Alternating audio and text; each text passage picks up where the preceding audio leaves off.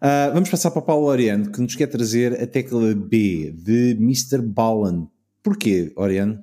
Mr. Ballen. Uh, epá, o Mr. Ballen é um youtuber. Se vocês procurarem por Mr. Ballen, tudo pegado, portanto, sei o pontinho e sei o espaço, vão descobrir um canal de um sujeito que conta histórias.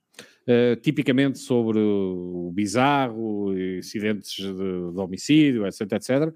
Uh, epá, mas que é um extraordinário contador de histórias. É o contador de histórias que eu gostava de ser, porque epá, é, é uma arte espantosa para quem gostava daqueles programas de história do. Como é que ele Estou chamava? tristíssimo, estou tristíssimo. Como é que se chamava aquele. No episódio, no episódio 32, Paulo Laureano disse que gostava de ser um contador de histórias como eu e agora trocou-me pelo Mr. Balen.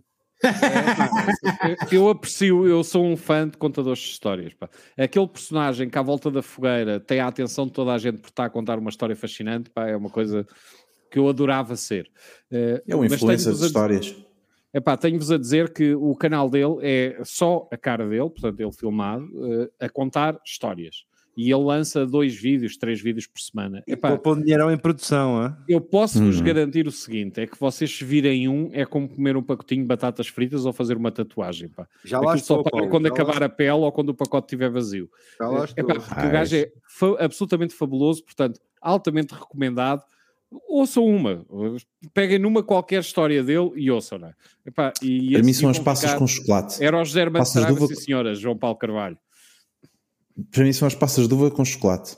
Portanto, hum, não é tatuagem nem as pacotes de batatas fritas. São passas de uva com chocolate. O fenómeno é o mesmo, pá. É, quando ah, começas a comer, só quando o pacote acabar, pá, é que aquilo exatamente, acaba. Exatamente. Uh, uh, fica aí a, a dica uh, para este fim de semana, uh, porque sábado é dia de. Não, sábado é dia de reflexão, portanto, podem vir umas historiezinhas do Mr. Ballan. Ballan. Não sei como é que isto se pronuncia. pronuncia. Uh, mas está aí. Pergunto-vos a vocês se acham que durante quatro anos ninguém se vai lembrar de acabar com esta parvoíça anacrónica que é hoje o dia de reflexão eleitoral. Porque é, recordo que já houve, pessoa, houve quase milhares de pessoas a votar há oito dias atrás. Epá, é, é, a coisa mais estúpida que neste momento a, a, legislação eleitoral tem é o dia de reflexão. Ok, a legislação é muito antiga e eu não faço ideia do que é acontecia no antigamente. Mas hoje, nos dias modernos, pá, com YouTubes, etc, etc, pá, é muito difícil tu impedir as pessoas de consultarem campanhas eleitorais Estúpido, e mensagens só. eleitorais. Não, o simples facto de ter havido, votos, ter havido votos antecipados há oito dias é, sim, é suficiente sim. para acabar com isto. Provavelmente vez... também não havia votos antecipados é, é. quando a legislação foi feita, não é, Pedro? Calhar havia mais antigamente. Aqui entre nós ninguém nos ouve. Se calhar havia. Estavas a dizer o que, Armando? É, é para pôr outra vez o GIF do gajo a, a, a varrer as ondas. Como se alguém ah. tivesse, tivesse, calado durante um sábado e.